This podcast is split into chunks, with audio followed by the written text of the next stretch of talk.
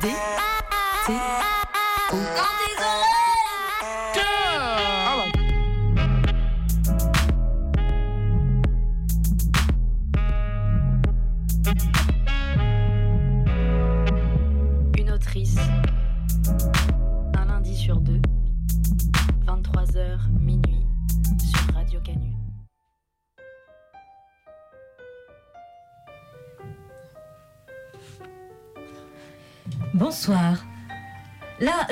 très clairement en train de penser qui est cette fille habillée en noir et qui veut nous lire un truc? Question légitime. Je suis venue vous parler de mon métier. J'ai pensé que là, devant une assemblée assez considérable, je pourrais enfin lever le voile sur la profession de journaliste ténébriste. Journaliste quoi? Ok, d'accord. Journaliste, ça vous parle, pas de problème. Ténébriste, en revanche, c'est un mot qui vient de ténèbres, évidemment. J'opère souvent la nuit, mais ce n'est pas la seule raison. Être journaliste ténébriste, ça veut dire écrire des articles sur les créatures surnaturelles, en particulier les fantômes, les vampires, les morts vivants et toute la joyeuse clique qui gravite autour, comme les sorcières, les érudits de toutes sortes et certains savants un peu trop inventifs. Oui, il y a encore des gens qui suivent le modèle de Victor Frankenstein de nos jours. J'ai décidé de vous parler ce soir pour vous raconter un peu mon quotidien et lever le voile sur ma profession somme toute méconnue. Le journal pour lequel je travaille, après tout Nocturnae, se doit de faire de l'audience. Mon rédacteur en chef se réjouit de notre public de niche, mais j'aimerais viser un peu plus large. Voilà comment se passe mon quotidien. J'ai beau être journaliste ténébriste, je ne travaille pas toujours la nuit. Ça m'arrive. Et non, je ne tabasse pas les gens comme Buffy ou d'autres guerrières nocturnes. J'écris à propos des créatures surnaturelles. Je fais des reportages sur elles et je les interviewe. Souvent, j'essaie de communiquer avec elles parce que le résultat n'est pas toujours garanti. Vous avez déjà essayé de parlementer avec un zombie? En début de carrière, j'ai pu constater qu'on les surestimait bien trop. Un zombie, ça se résume à avoir faim, être incapable de savoir quoi faire sans son groupe et pousser des gargarismes idiots. Super pour l'article.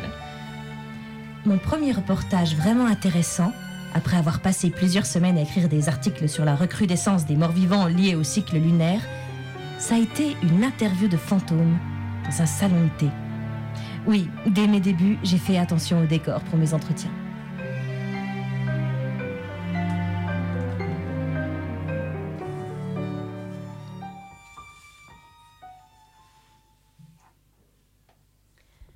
Bonsoir à toutes, à tous. Vous êtes dans DTO, l'émission littéraire et féministe de Radio Canu. C'est la deuxième saison. Nous vous proposons ce soir de découvrir une jeune autrice ardéchoise et lyonnaise, Adeline Arenas. Bonsoir. Salut Alors, Adeline Arenas, tu as 27 ans. Tu es donc une autrice ardéchoise et lyonnaise. De formation littéraire, tu travailles aujourd'hui en tant que journaliste et rédactrice web. Ton dévouement principal, c'est l'écriture sous toutes ses formes. Autrice de romans, tu publies ton premier à l'âge de 19 ans, de pièces de théâtre, de nouvelles, de poèmes et bientôt de BD. Tes écrits sont peuplés de fantômes, de créatures des ténèbres mystérieuses, de personnages légendaires, d'hommes sombres et tourmentés et de femmes fortes et déterminées qui prennent leur destin en main. Tu tiens également un blog sur lequel tu partages tes nouvelles, mais aussi des billets d'humeur et parfois des critiques de théâtre ou de musique. Le théâtre et la musique, parlons-en, puisque ce sont deux passions qui prennent aussi de la place dans ta vie. Dramaturge à l'origine de quatre pièces, dont trois pour la troupe lyonnaise du théâtre Ishtar, tu es également comédienne en amateur depuis plusieurs années.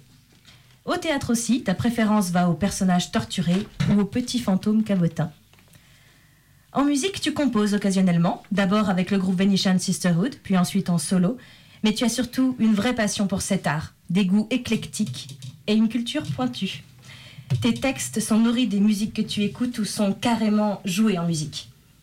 Comment enfin parler d'Adeline Arenas et de musique sans mentionner le grand Jack White, celui que tu considères comme un maître, une référence exemplaire dans le travail et dans l'inspiration artistique Des maîtres, tu en as d'ailleurs plusieurs. Dante Gabriel Rossetti pour la peinture, Oscar Wilde pour l'écriture ou encore Peter Doherty pour l'aura romantique et rock'n'roll. Tu as aussi une affection particulière pour les auteurs et autrices anglais de l'ère gothique et romantique. Mais tes héros, ce sont aussi ceux de la pop culture comme le Tony Stark ou Iron Man de Marvel ou Kylo Ren de Star Wars. Depuis quelques années et une prise de conscience féministe, tu tends à chercher aussi des modèles de femmes badass, inventrices, aventurières, scientifiques, mais nous y reviendrons. Adeline, bienvenue dans l'émission Dans tes oreilles. Nous allons commencer par lire un extrait de ton premier roman, Clotilde et Adhémar. M'entendez-vous? Répondez-moi. Les paupières d'Adhémar s'ouvrirent. Elles lui semblaient si lourdes. Le soleil se frayait un chemin à travers les étroites fenêtres de la chambre où l'on avait installé le jeune homme. Enfin, vous êtes éveillé. M'en voilà soulagée. Cela fait deux jours que je vous veille. La voix qui lui parlait, étrangement, assez enfantine, mais non dépourvue d'autorité, appartenait à une jeune femme assise au bord du lit d'Adhémar, qui le considérait d'un air bienveillant. Son sourire avait quelque chose d'adorable et mutin. Ses grands yeux noirs scintillaient comme deux pierres obscures, et ses longs cheveux bruns encadraient un visage rond, qui gardait visiblement les vestiges d'une petite fille trop vite envolée. Vous avez eu de la chance d'être soigné par le dame de ce château en personne, jeune homme. intervint une voix rude. Adhémar dirigea son regard au bout de la pièce. Il aperçut ses vêtements, soigneusement pliés et posés dans un coin, sur lesquels reposait un poignard qu'il avait porté constamment sur lui. À l'entrée de la chambre se tenait un, homme immense. Sa stature était imposante. Ses bras redoutables auraient à coup sûr suffi à briser n'importe quel individu dans l'instant. Cependant, ses yeux débordaient d'intelligence et de malice. Oui, quand ils auraient vu comme un véritable miraculé, le chevalier Enguerrand vous a aperçu gisant tel un cadavre sur le sol. S'il n'avait pas décidé de vous amener ici, vous seriez certainement morte à l'heure qu'il est. Et Dieu seul sait de quelle horrible façon, car il, est, car il, il existe bien des manières d'être tué dans ce pays. C'est mon épouse, Dame Clotilde, qui a pris soin de vous. Les remèdes qu'elle administre sont reconnus dans la région.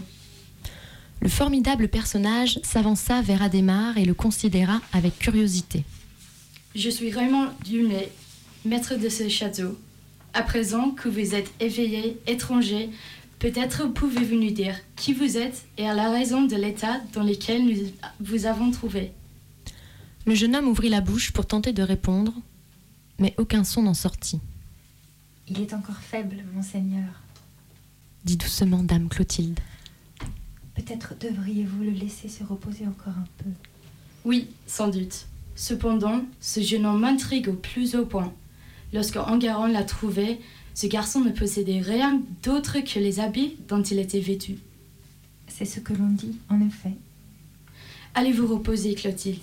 Cela fait deux jours que vous êtes à ton chevet. Vous connaissez ma nature, Raymond. J'aime venir au secours des gens qui en ont besoin. Je connais votre nature, Clotilde. Et j'ai bien le sentiment qu'un jour, vous le perdre, elle vous perdra. Répondit le châtelain en riant. Ce fut les dernières paroles d'Adhémar, qu'Adhémar entendit avant de replonger dans un profond sommeil.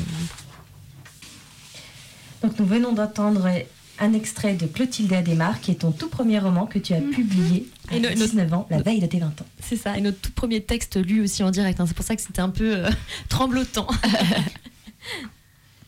Nous, on se demandait, euh, tout, enfin, on a lu pas mal de tes textes, et souvent tu reprends un peu euh, un genre euh, qui est la, la, la fable, le conte, la légende. Mhm. et, et moi, je me demandais, est-ce que tu as des inspirations particulières? Donc, par exemple, les légendes, des fois, on trouve des légendes spé- spécifiques à des régions, par exemple. Donc, je sais pas où tu vas puiser tes inspirations. Alors pour Clotilde Adhémar, c'est un peu particulier. En fait, j'étais, j'habitais à Valence à cette époque-là. Je l'ai écrit pendant mes études et hum, la résidence étudiante où j'étais était au pied d'une euh, d'une d'une colline en fait, au, au sommet de laquelle se trouvaient des ruines d'un château de Crussol. Et chaque fois qu'on passait devant avec ma coloc, qui est aussi une de mes, une de mes meilleures amies, donc je pense qu'elle écoutera cette émission, donc bonjour. et du coup, à chaque fois qu'on passait à côté de, de ça en allant à la, à la fac, euh, je raconte toujours l'histoire d'un fantôme qui serait euh, dans, dans ces ruines, qui entrait cet endroit et tout ça. Et c'était un peu une blague qu'on avait entre nous et on imaginait un peu tout ça. Et un jour, euh, quand j'ai rencontré un éditeur local à Valence qui m'a dit euh, qu'il était prêt à lire un manuscrit, mais à une seule condition, c'était qu'il fallait que mon histoire se passe dans le coin, bah, je fais Ah bah, ça tombe bien, il y a des ruines. Ah, c'est bien. Donc je vais. Donc c'est c'est l'inspiration Ouais. du lieu. C'est l'inspiration du lieu pour ce, pour ce roman-là. Après, pour les, pour les autres histoires que je fais, je sais pas. Après, j'ai une appétence pour l'ancien, pour les choses très anciennes. J'aime beaucoup ça. Dans la littérature que je cherche aussi, dans les films que je regarde, il y a toujours un côté un peu mystique, très ancien que j'affectionne beaucoup. Et, et c'est patiemment, je pense juste en fait que ça se retrouve dans mes histoires, tout simplement. Mais est-ce que tu as quelques références de, je sais pas, de légendes ou de contes qui t'ont marqué que tu peux nous donner? Alors c'est plutôt récent en fait parce que du coup les légendes qui m'ont vraiment marqué, euh, je les ai découvertes après la publication de ce livre-là, quand j'étais en master et qu'on a suivi un cours sur les légendes celtes. Donc là oui, là j'ai découvert plein de mythes et c'était cool. Et là je me suis intéressée euh, aux mythes anciens celtes et tout ça. Quand j'étais petite j'adorais l'Égypte ancienne aussi, donc euh, ouais peut-être peut-être qu'il y a un peu de ça de, de ce mysticisme-là aussi. Et ton appétence pour les fantômes, ton goût pour les fantômes que tu avais déjà à ce moment-là Euh, c'est depuis toujours ça. Mais je, je m'attendais à cette question. Je me suis dit que vous allez me la poser à un moment. Euh, ouais, là, c'est depuis toute, toute, toute petite. Il y a vraiment. euh, ça, ça, J'étais haute comme trois pommes. Enfin, mes parents, ils montraient la famille Adams à cette époque-là. Tu lisais Chair de poule. Ouais, mais j'aimais pas trop, en fait. Enfin, j'ai- Toute mon Génial, enfance, J'aime bien. Le, le gars, il maîtrise à fond son, son truc, il Ah n'y a pas bah de ouais. souci. hein. Mais euh, c'est un peu le Stephen King des enfants, là. comme ça. Mais Comme tu croyais aux fantômes dans la vraie vie. euh, C'est plus, euh, c'est plus un univers vraiment très gothique que j'aime bien. Mm. Chez R.L. Stein, c'est plus Stephen King, c'est quelque chose de très moderne et de très ancré, alors que. Ouais, enfin, les fantômes, on avait. Je sais pas si vous vous souvenez de la série euh, Les Imageries. Quand on était petite, il y avait. euh, C'était une série de livres dédiés à des thèmes. Il y avait l'imagerie de Noël, l'imagerie des sorcières et des fées. Ah oui, oui. Voilà. Et du coup, moi, j'adorais l'imagerie des sorcières et des fées. Et je, je m'attardais sur la section sorcière. Euh, voilà. J'aimais trop les dessins et tout. Et après, euh, après j'ai grandi en m'intéressant un peu à ces trucs-là. Et aussi, mes parents écoutaient les Cure et les Smashing Pumpkins. Donc, euh, voilà. Et alors, eux sont des gens pas du tout dans le gothique et tout ça, mais. Je me suis souvenue de ça il y a deux ans, on avait une répétition de théâtre et je leur ai dit, mais j'ai envoyé un SMS à mon père et je lui ai dit, mais papa, tu m'as fait grandir en écoutant ces groupes-là. Est-ce que tu pensais vraiment que ça allait se finir autrement Regarde ce que tu as fait. Mais du coup, voilà. du coup, c'est ouais. Donc la musique aussi, bah, ça tombe bien, on va s'en écouter une petite que tu as choisie.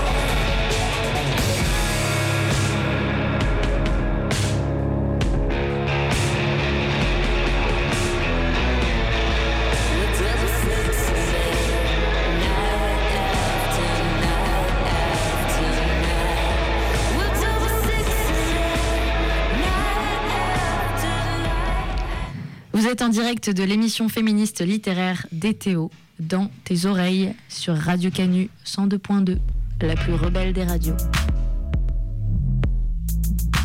Et ce soir, on est avec Adeline Arnas et ça parle vampire.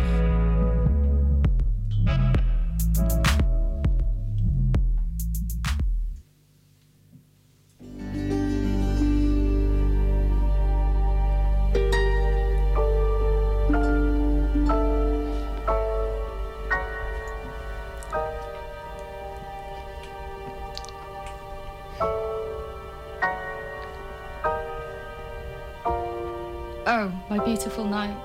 Before the morning comes and the servants knock, tell me a stranger tale. Oh, my beautiful night. Before the bat hides and the bird flies, sing me another lullaby. Oh, my beautiful night. When the night is silent and lends us this moment, I will give you a spell. Oh, my beautiful night. When the time is for the fairies to dance, will you still ask for my hand? Oh, my beautiful night. Before your kingdoms call, say one last word and then go. For we shall meet again, O my beautiful night, and be king and queen of that faraway land.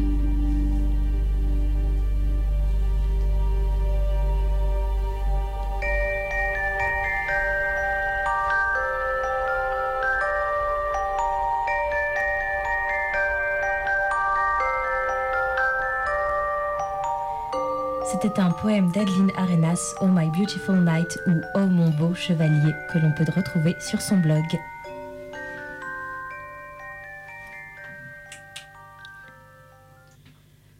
Du coup, le poème c'est écrit en anglais et ça m'a beaucoup intéressé parce que c'est ma langue maternelle. Et je voulais euh, te de, de te demander euh, bah, pourquoi tu as écrit en anglais en fait?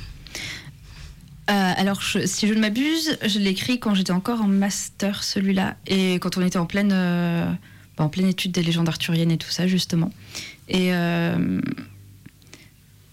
alors, on a dit tout à l'heure que je composais des chansons, c'est c'est vrai, mais en gros, mes sœurs me tueront, mes sœurs sont de vraies musiciennes. je préfère rectifier la vérité. J'écris des paroles, je trouve l'air toute seule parce que je connais pas le solfège, et après, si je tombe sur quelqu'un qui sait un peu arranger de la musique, j'ai beaucoup de chance. Et euh, c'est arrivé quelques fois, et ça va encore arriver prochainement, donc c'est cool. Donc celle-ci, par exemple, c'est une chanson? Euh, ça, ça aurait pu en être une, mais c'est vrai que, en fait, j'écrivais beaucoup de poèmes étant petite fille, et c'est quelque chose que j'ai perdu euh, en grandissant, en devenant adulte. Et euh, pour moi, la seule façon, en fait, de réécrire des poèmes, c'est de les écrire en anglais parce que c'est une langue musicale et que je peux. J'ai l'impression qu'en écrivant des poèmes en anglais, je peux exprimer plus de choses, alors qu'en français, la poésie, en tout cas, ça bloque totalement. Alors que là, j'étais dans ce truc. euh, J'aime beaucoup John Keats et Lord Byron et tous ces gens-là. Et euh, bah, qui sont des poètes anglais du coup. Et je me suis dit Eh, j'écrirai jamais aussi bien qu'eux mais euh, on va faire un truc un peu médiéval avec un chevalier et tout ça va être sympa. Et euh, et puis ouais il y ça, ça- y avait un côté un peu ritournel ça revient un peu comme une chanson et tout. Et j'aimais bien il y a beaucoup de, de jeunes filles qui chantent et de jeunes femmes qui chantent dans mes histoires pour appeler celui qui ne vient pas. Et donc là-bas typiquement ça aurait pu être une de leurs chansons quoi Et justement, ma prochaine question c'était est-ce que ça te donne des limitations quand tu écris en anglais? Euh, la limitation de ne pas avoir assez de vocabulaire et d'avoir euh, toujours peur de, de me tromper si, euh, si une personne anglophone me lit et se dit Ah, il y a des fautes de grammaire. Ouais, non. Mais ça m'arrive de temps en temps ouais, d'écrire même des petites histoires en anglais. J'aime bien faire ça. Parce qu'il y a, au niveau des dialogues et des regards que le personnage s'adresse, je les décris pas de la même façon. Du coup, ça m'intéresse aussi. Voilà. Next question. Euh, oui, c'est un peu de temps. J'aurais aimé poser, te poser une question par rapport à ce que j'ai dit dans l'introduction. Du coup, on a dit que tu avais beaucoup de modèles masculins, Mhm. Oscar Wilde, Dante Gabriel Rossetti. Oui. Est-ce qu'aujourd'hui tu as des modèles féminins? Oui, euh, oui, et depuis peu de temps. Euh, J'en ai quelques-uns, et ce sont des femmes qui sont pour la majorité vivantes. Donc d'habitude, je dis ça parce que j'ai beaucoup de mes modèles, enfin, à part les, les artistes que tu as cités, qui sont finalement assez minoritaires comparés à tous les poètes du 19e que j'aime beaucoup. L'au-delà. Voilà. Euh, S'il y a des femmes actuellement que j'admire beaucoup, euh, j'aime beaucoup Anna Calvi, qui est une musicienne euh, anglaise. Euh, voilà, parce que elle, elle est toute petite, elle a une voix minuscule quand elle parle et quand elle chante, elle, a- elle déploie des, une puissance folle et elle a ce mélange de de féminité extrême. Elle, se, elle a ses longs cheveux, elle se maquille et tout. Elle est et de, viril- de virilité comme ça avec ses, ses vestes à épaulettes et sa guitare et elle arrive elle, elle arrive à mélanger pour moi elle fait un mix parfait entre féminité et, et masculinité que, dans lequel je me retrouve énormément et j'ai- j'aime beaucoup Janelle Monae pour exactement la même raison. C'est une de mes préférées. J'adore Janelle Monáe. Elles font pas du tout les mêmes choses, mais Ah, je pensais pas du tout que tu aurais aimé. Si, si, bah, mon marrant, père est ça. fan de Prince, donc euh, Ah. Janelle Monae c'est finalement assez naturel. Ah ouais. Voilà. Hmm, Donc, euh, voilà. j'ai- Ah, si j'avais su, j'en aurais mis une dans cette émission. Mais je les aime beaucoup, voilà, pour la même raison. Et sinon, j'aime beaucoup Eddie Lamar, qui, euh, qui est une Ah. actrice hollywoodienne et qui est inventrice. Et, euh, qui a inventé le Wi-Fi. Oui. Et quand- fut un temps dans ma chambre d'étudiante, j'avais une photo d'elle et d'Orson Welles en train de discuter. Et j'étais, Yes. Waouh, mais qu'est-ce qu'ils ont pu se dire? C'était trop bien. voilà. Ben, on va écouter un extrait de Anna Calvi. Alors c'est pas tout de suite, tout de suite. Pas tout de suite, tout de suite. non, ce sera pour euh, après. Et là, euh, un autre petit plaisir des oreilles euh, qu'on va découvrir ensemble.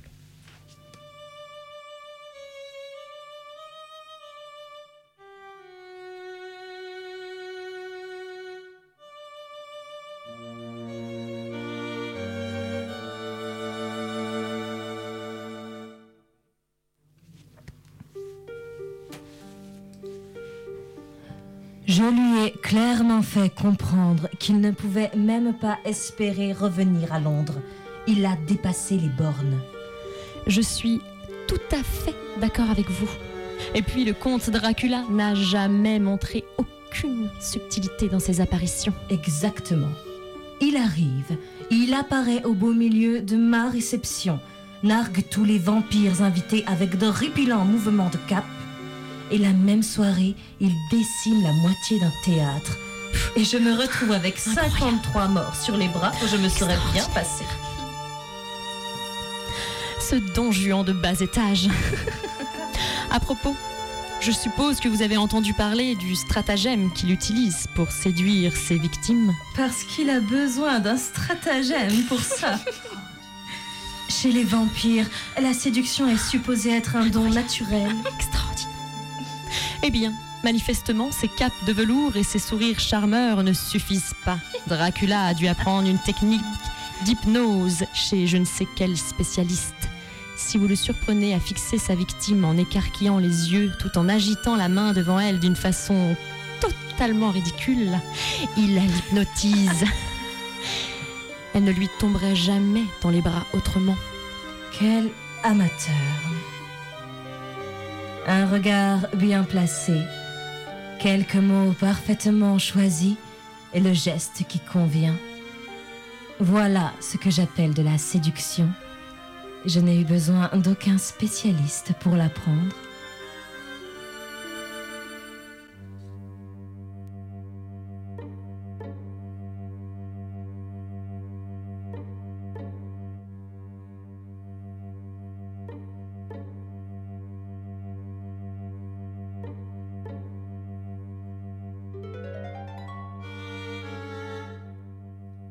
C'était un extrait du Poète d'année, une pièce écrite par Adeline Arenas. Mystère et boule de gomme. Alors, t'écris pour le théâtre. Mhm. Comment ça t'est venu? Euh, alors déjà, j'écrivais quand j'étais petite des pièces de théâtre pour mes sœurs. T'as des petites sœurs? Ouais, de, euh, ouais, qui, qui sont, maintenant sont plus petites parce qu'elles ont toutes les deux largement dépassé la vingtaine, mais ouais. Et, euh, et quand, Elle jouait, c'est- tu les faisais jouer Ouais. les pièces? Oui, et je jouais avec elles aussi. euh, J'en ai écrit deux. C'est un peu tes cobayes, quoi. Tu les mettais en scène, quoi. Oui, mais on- je pense qu'on on avait toutes les trois des idées, on apportait des trucs, on a des foulards et tout ça. Et, euh, mais en, en fait, je pense que euh, je lisais beaucoup Les quatre filles du docteur March quand j'étais petite et, euh, et elles font beaucoup des pièces de théâtre entre sœurs euh, dans ce livre-là. Hmm. Et du coup, je voulais faire pareil. Donc, euh, du coup, j'ai écrit des pièces et ça a commencé comme ça. Et Ouais. puis, j'avais totalement arrêté. euh, ça, j'avais genre 10-12 ans euh, quand je faisais ça. C'était déjà sur les fantômes, Non. le même univers. Et... La deuxième, oui. Euh, la première, c'était l'histoire d'un sultan, euh, d'un maharaja et tout ça, et il y avait une danseuse espagnole qui débarquait chez lui.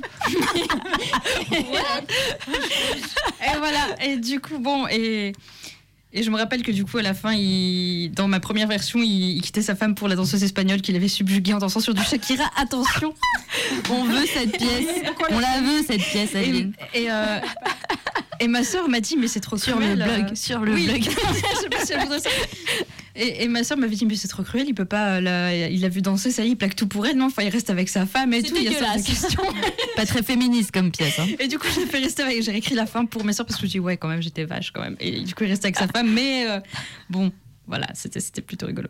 Et, euh, et, la deuxième, ouais, c'était plus un conte de fées avec une princesse prisonnière, euh, une sorcière, un prince et tout. Là, là c'était plus proche ensuite. Mais euh, j'avais plus du tout écrit de, de pièces. Et un jour, bah, c'est après être rentrée au, au Théâtre Richtar en tant que comédienne amatrice. Donc le théâtre Richtar, c'est une compagnie de théâtre. Ouais. Et du coup, je me souviens que là, je m'étais dit, bah tiens, je vais écrire une pièce parce que, parce que j'en ai envie, j'avais une histoire dans la tête. Et euh, j'ai fini la pièce et je l'ai montrée à Maïté Cussec, qui est le metteur en scène Mais-. Mais qui est-ce Et je crois qu'elle est à ma droite. Oh mon Dieu C'était moi depuis le début. Vite, une nappe sonore, une nappe sonore. Et du coup, je lui ai montré la pièce et elle m'a dit, euh, vraiment pour avoir juste ses retours, juste ça, euh, il n'y avait même pas d'intention euh, derrière. Ouais. Juste, est-ce que c'est lisible? C'était vraiment ma question. Est-ce que ça se lit? Est-ce que tu penses que, que, que c'est intéressant? Et euh, elle m'a fait ses retours de façon très, euh, très objective et tout, comme d'habitude, ce qui est toujours bon, bon à prendre. Et, elle et je lui dis, en tout cas, tu sais, euh, si jamais tu as besoin de moi et tout. Et là, elle Au fait, passage, et là, elle fait, eh bien, justement. Et c'est le eh bien, justement, que je n'oublierai jamais. Donc voilà. Et après, elle m'a dit on a besoin du. J'aimerais bien faire une pièce qui durait trois quarts d'heure avec euh, quatre comédiens où il y aurait des références littéraires et un mystère. ah donc une commande, elle t'a. ok. Ouais. Et, euh, et du coup, bah, c'est parti comme ça. Donc euh, et là, pfiou. Et après, t'en as écrit. Donc ça, c'était quelle pièce que du ça c'était le vampire de la rue Le. Vampire de la rumeur Et après, comme ça a plu et que tous les comédiens étaient en mode une suite, une suite, Trop bien. et un peu le public aussi, du coup, bah. euh, T'as fait comme une, une sorte de feuilleton? Bah, j'ai, bah, j'avais publié un roman feuilleton aussi, ouais, quand j'étais ado, mais. euh, ado, j'avais 21 ans, j'étais pas ado, mais. Oui. Mais ouais. mais, euh, Grand ado. mais, mais oui, enfin, du coup, en fait. Et du coup, j'ai conçu l'histoire comme un diptyque, en fait, parce que la fin du vampire de la rue morgue était quand même assez ouverte, Ouais. au cas où. Et, euh, et la, la deuxième pièce a plus une vraie fin. Voilà. On pourrait toujours avoir une suite, c'est ce que le Et public des, réclame. spi- Ah, et des je crois qu'on demande une troisième partie. Alors moi je suis pour que la BBC, la BBC me l'achète comme ça je fais la première saison. Y En a toute de simplicité. Mais du coup, euh, tu joues dedans Si non. tu dans la compagnie, alors où tu travailles. euh, Alors j'ai écrit la pièce et je laisse euh, le jeu et la mise en scène à des gens euh, qui savent jouer et mettre en scène. Je préfère. Et je, je- ça me fait penser. Il y a Alexandre Astier qui a dit un jour une phrase que j'ai retenue. Il a dit je préfère jouer dans des trucs que j'écris et j'arrête de jouer. Euh, pour d'autres personnes, moi c'est exactement l'inverse. Je préfère jouer quand on me propose de jouer dans des trucs ou dans des pièces parce que j'aime bien et que ça, que ça me fait du bien. Et je ne joue pas dans ce que j'écris. Sauf peut-être euh, si j'écris un truc un jour pour moi toute seule, mais, euh, mais voilà, ce serait juste ça. Donc dans le théâtre, dans le théâtre Richtart, t'es autrice. Officiellement, oui. Mais c'est- très très cool. Ah bah oui, oui, oui. Quand, quand tu vois Sacré ton, poste.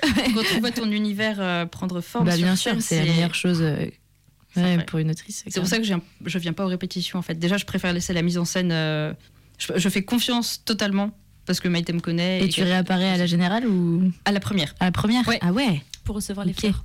Et puis après, je vois. Bah, c'est comme Noël en fait. Ouais, trop bien. des fleurs. Donc voilà. Et puis je, préfère- je respecte. euh, je- J'ai pas envie d'être sur leur dos en disant ah les trucs ils auraient pas fait comme ça. Enfin, je leur fais confiance. Ils savent comment je suis, donc euh, ils savent très bien.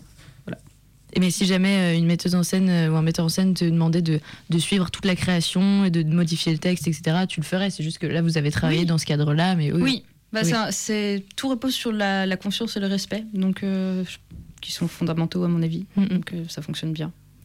Chouette. Moi, je voulais te poser une question sur ton rapport à la fanfiction. Parce que je trouve que dans le Vampire de la Remorque, il y a un peu de ça aussi. Est-ce que tu Mhm. reprends des personnages très connus? Bah, Tu reprends Carmilla, qui est la Carmilla de Le Fanu. On a des personnages qui rappellent beaucoup euh, Sherlock Holmes, par Ouais. exemple. Enfin, on a plein de, de petits personnages comme ça de, de grandes œuvres littéraires qui viennent faire une petite visite. Et du Mhm. coup, euh, voilà. Si tu pouvais nous parler un peu de ton rapport à la fanfiction, parce que je sais que tu en écris de temps Oui, en temps. c'est vrai. Et Euh, Peut-être on peut juste rappeler euh, ce que c'est une fanfiction. euh, alors une fanfiction, c'est alors j'ai la page Wikipédia qui défile dans ma tête.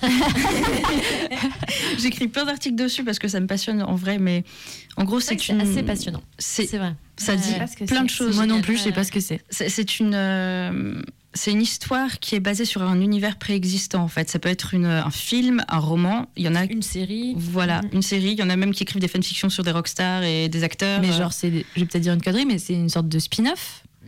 T'écris, bah, par exemple, tu prends Harry Potter et Ouais. je vais écrire une histoire de Harry Potter qui tombe amoureux de Draco Malfoy. C'est très populaire parmi les autrices de fanfiction. Non, mais énorme. Voilà. Et Et ok, tu te réappropries. euh. Exactement. Ah, Soit tu, c'est prends, énorme. soit tu prends vraiment les caractéristiques des personnages vraiment Ouais. comme ils sont et tu leur fais vivre des choses qui vivent pas dans la- le film ou la série ou le livre, ou alors tu changes aussi, ça c'est aussi une forme de fan- fanfiction, tu changes aussi les, les personnages, tu gardes juste l'univers C'est et ça. après ça en devient d'autres personnages. Mais c'est infini. Hein, Et c'est, il C'est quoi. tentaculaire comme univers. Enfin, il y a des, des- Ouais, des ouais. catégories de fanfiction, il y a des publics.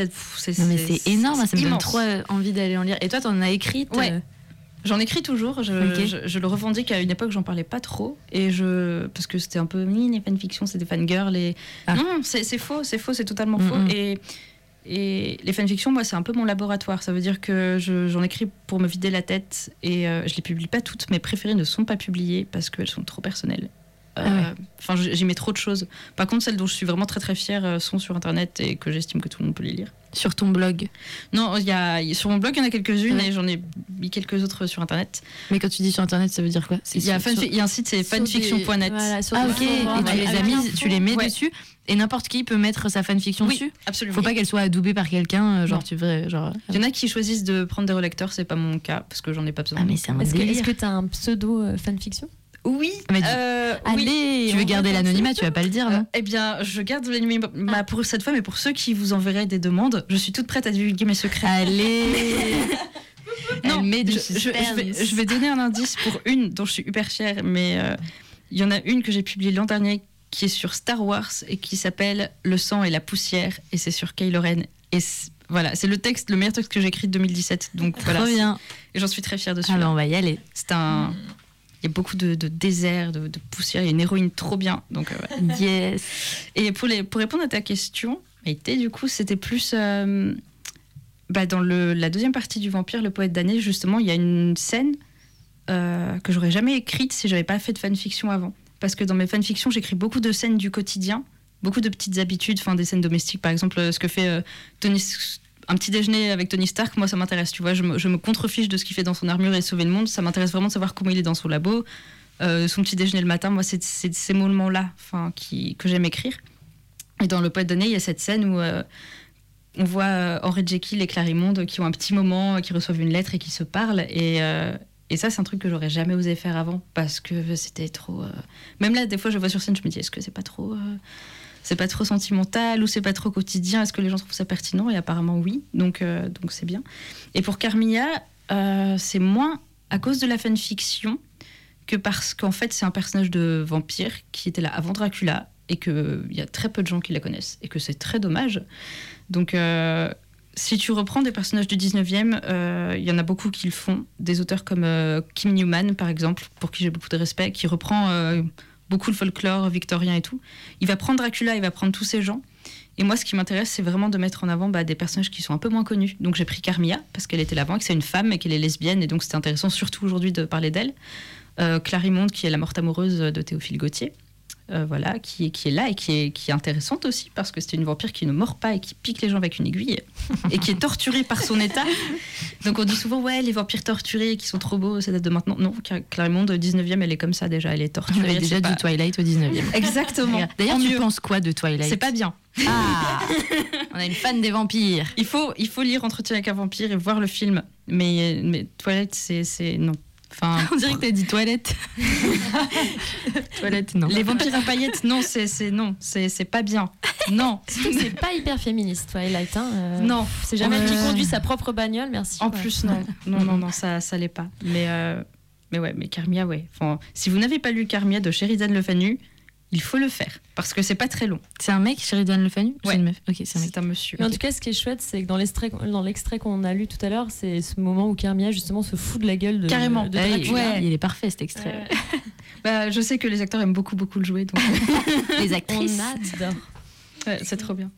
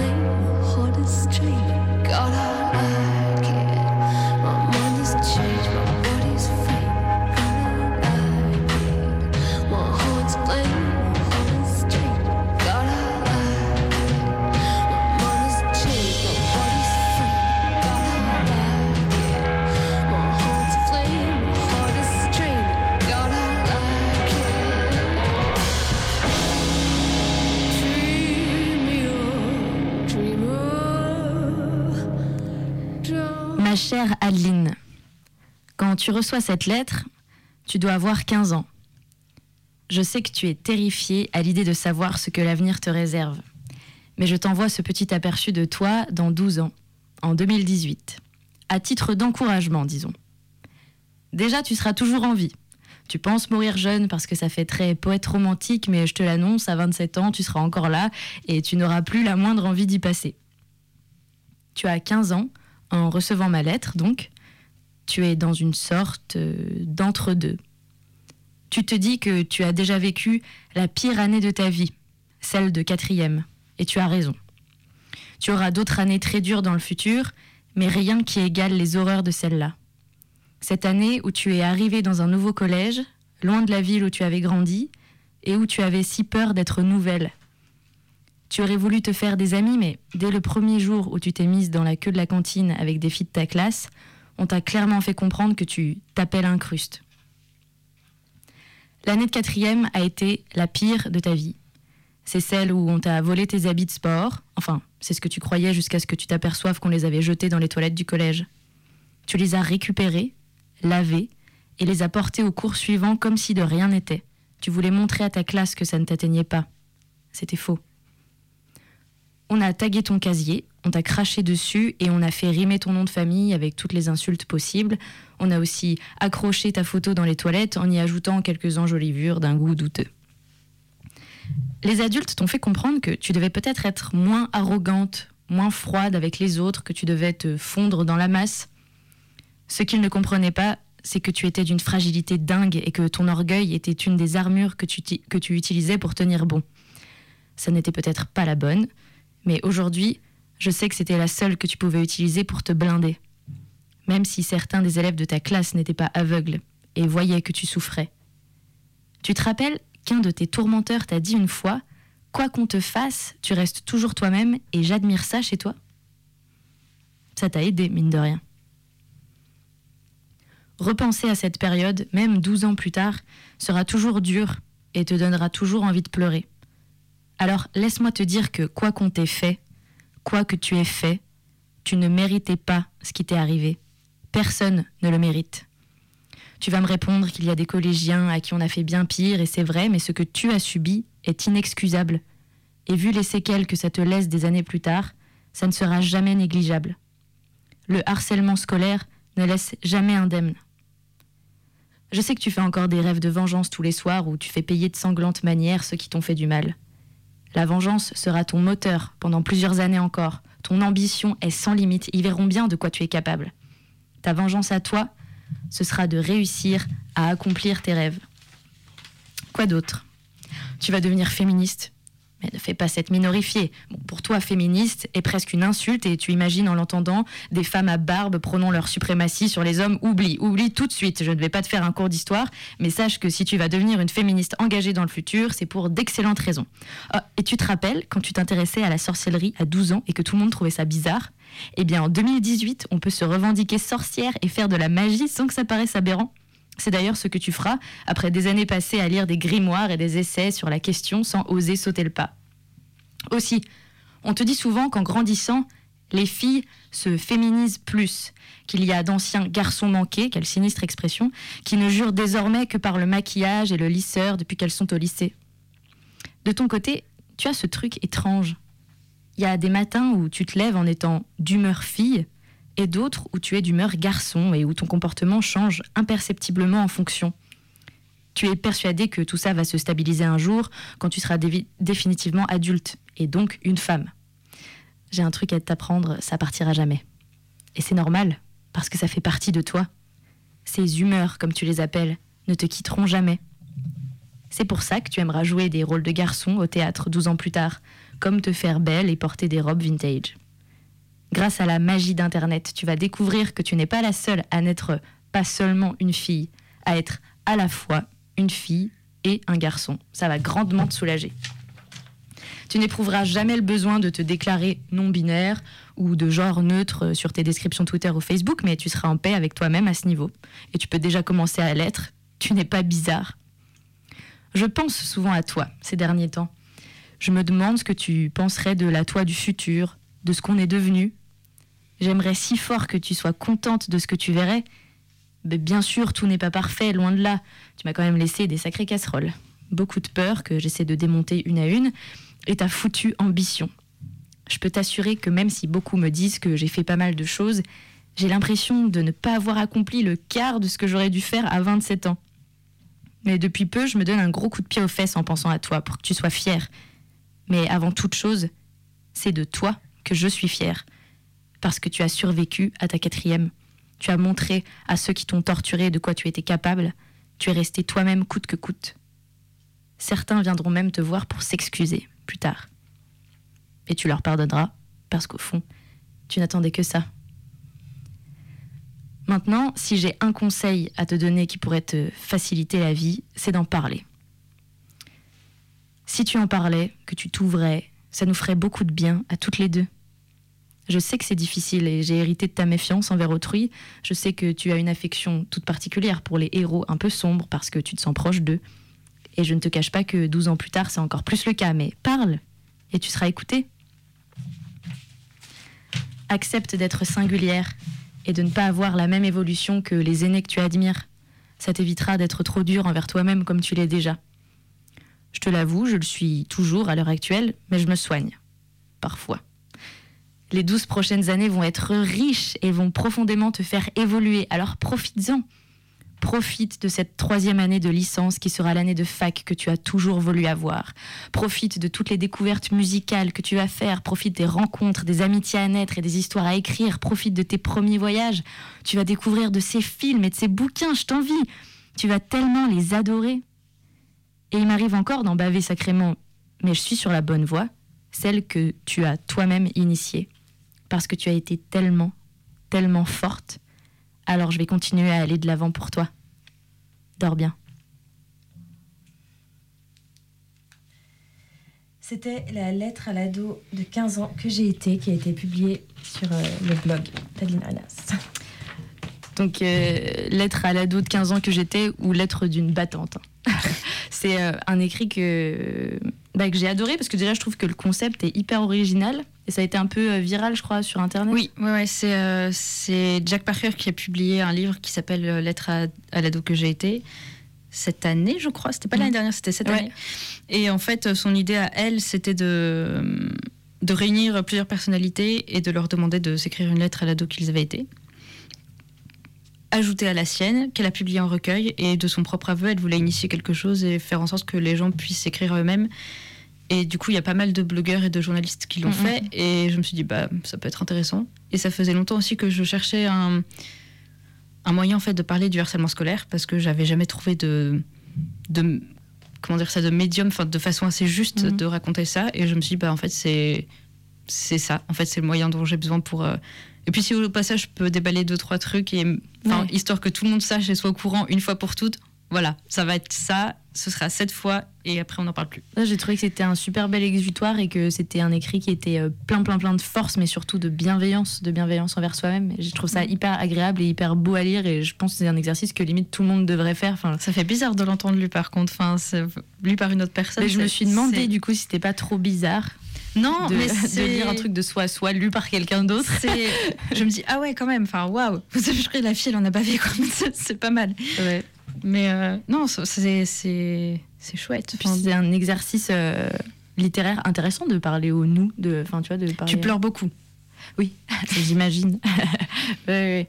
Et euh, est-ce que l'ado de 15 ans quand, que t'étais, quand, quand t'écris, il, il est présent? Elle est présente?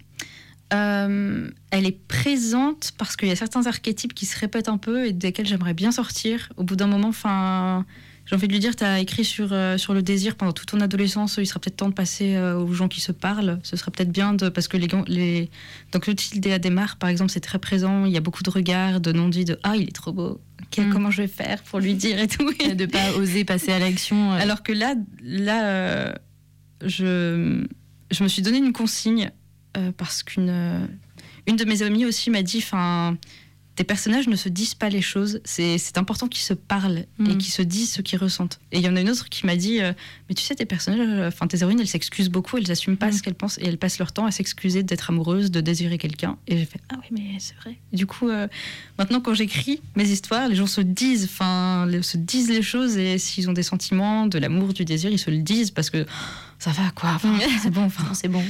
ouais, allez, euh, enfin, voilà, c'est pour ça, bah, dans le son et la poussière dont je parlais tout à l'heure, Mhm. euh, les, les personnages se, se disent les choses, ils se, ils se le disent, ils ont souffert, bien. et ça fait du bien, ça me fait du bien aussi. Ouais. Voilà. Je sais pas si tu connais l'écrit euh, de Julie Rossello-Rocher, Cross, Chant des collèges. Non. C'est, euh, ben, je te le filerai, c'est euh, sur le harcèlement scolaire et c'est une autrice qu'on va recevoir euh, au mois de novembre, je crois. Parfait. Et euh, elle a écrit un super texte sur le harcèlement scolaire. Ouais. C'est une thématique qui est qu'on commence à aborder enfin. euh, Ouais, ouais, c'est sorti un peu, j'ai l'impression, cette année, ce- cette bon, thématique-là. ça continue hein, quand même. Ouais, ouais. Encore plein d'actualités là-dessus. Et est-ce que tu as eu euh, des retours sur ton blog Du coup, comme. Alors, pas sur mon blog directement, mais euh, en fait, j'avais publié la lettre euh, en semaine quand j'étais au travail un midi. Et je suis rentrée chez moi le soir, après 18h, enfin, quand je sortais du travail. Je me suis connectée sur Facebook. Et là, j'ai vu plein de, de, de likes et de gens qui commentaient et tout ça. Et je me suis mise à pleurer devant mon Mhm. écran d'ordinateur. Et pendant, une, pff, pendant moins 20 minutes, ouais, parce que je m'attendais pas. C'était tellement bienveillant et tellement Ouais. gentil. Et, et même des gens qui m'avaient connue au collège, parce que dans mes contacts Facebook, il y en a quelques-uns qui, eux, étaient en position de neutralité, on va dire, et qui après sont devenus euh, des gens un peu plus. De mon, tour- de mon entourage un peu plus proche, quoi, qui étaient des gens assez sympas et tout, et qui, qui m'ont écrit, qui m'ont dit, euh, qui, se sont excusés Ah ouais. justement d'être restés neutres et de pas avoir agi. Et euh, waouh, ça fait quand même Mm. un sacré truc. Et je me suis dit, Ouais. bah, en fait, ça a servi à quelque chose. Ça a servi aussi beaucoup. euh, dans la lettre, je parle justement du fait de parler, de s'ouvrir. Et mes parents m'ont dit, euh, mais en fait, tu nous avais jamais, tu nous avais juste laissé des bribes, mais tu nous as jamais parlé de ça en fait en entier. Donc, oui, euh, j'ai pas, j'ai pas lu toute la lettre. hein. Je tiens à dire que c'était un, un extrait. J'ai fait des coupes. Elle est plus longue que ça. Elle fait quatre pages. Mais euh, oui, tu t'en parles. euh. ouais. Et bah du coup, je pense qu'ils étaient contents. Enfin, ils m'ont dit qu'ils étaient contents en tout cas. Ah, ils l'ont lu. Ouais, bah, je leur ai envoyé, euh, j'ai envoyé le lien par SMS à tous les deux. J'ai fait, s'il vous plaît.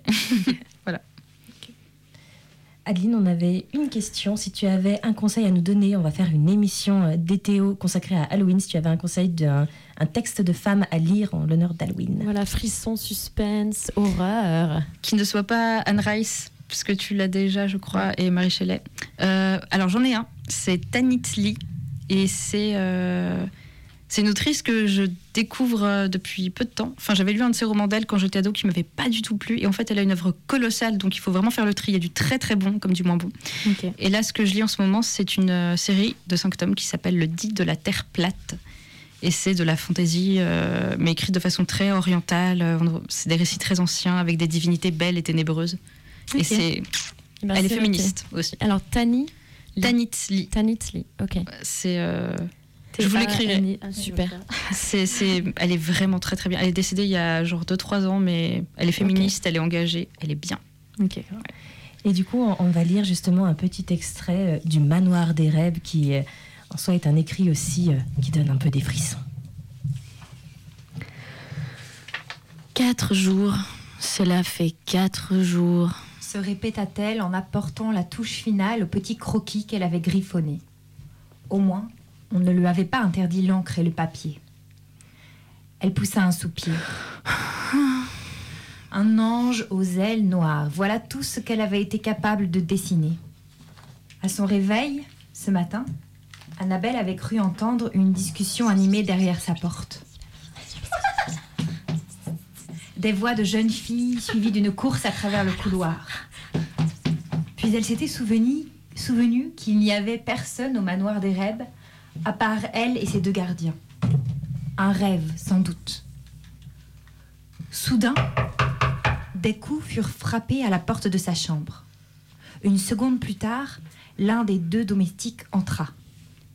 Le dîner, mademoiselle. C'était un bonhomme trapu, aux petits yeux enfoncés dans un visage flasque. Ses vêtements grisâtres ne faisaient que renforcer l'impression curieuse qu'Annabelle ressentait face à lui. Il paraissait sans âge. Elle le suivit jusqu'à la salle à manger où, seule, elle occupa l'immense table où avait été déposé son repas. Le silence était sépulcral. Inutile de tenter la moindre conversation, on ne lui répondrait pas. Une fois revenue dans sa chambre, elle entendit la porte se verrouiller derrière elle. Un moment plus tard, Annabelle souffla sa bougie avant de se glisser dans son lit. Quatre jours, songea-t-elle. Branislav. Elle se retourna et chassa de son esprit le nom détesté. Le sommeil ne voulut pas la prendre. Petit à petit, une impression bizarre, malsaine s'empara d'elle. Elle n'était pas seule dans la chambre. C'était insensé, elle le savait. Elle y était entrée seule après le dîner et la porte avait été fermée à clé. Pourtant, ses yeux s'ouvrirent. Au fur et à mesure qu'ils s'habituaient à l'obscurité, ils discernèrent une silhouette. Une silhouette qui n'appartenait à aucun des deux domestiques.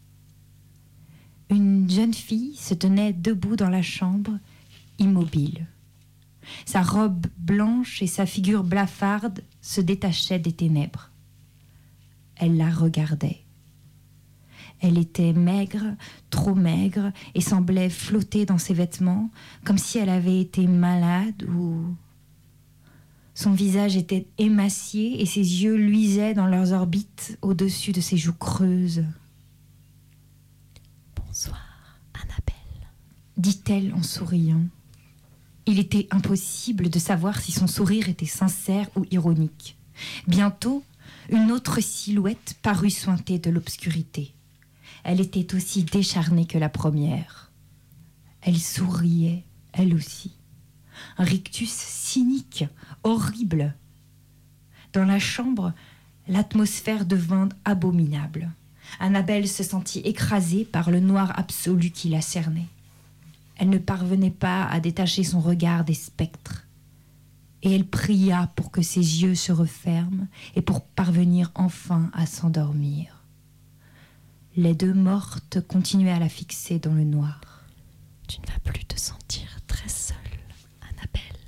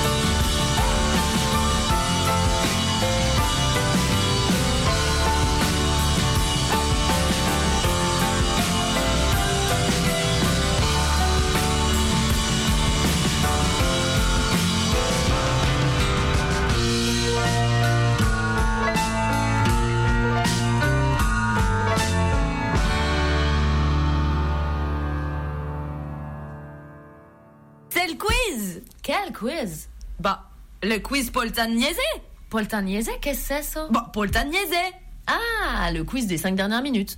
Adeline, comme tu l'as compris, c'est le quiz des 5 dernières minutes. Nous allons te poser une série de questions auxquelles il faudra répondre le plus vite possible. Et c'est le Dark Quiz pour toi ce soir. great. Un spécial pour Arène. Adeline, manoir ou château? Manoir. Dr. Jekyll ou Mr. Hyde? Jekyll. Gousse d'ail ou crucifix? Crucifix. Cap ou redingote Ah, ça, c'est- ça, c'est une question vicieuse.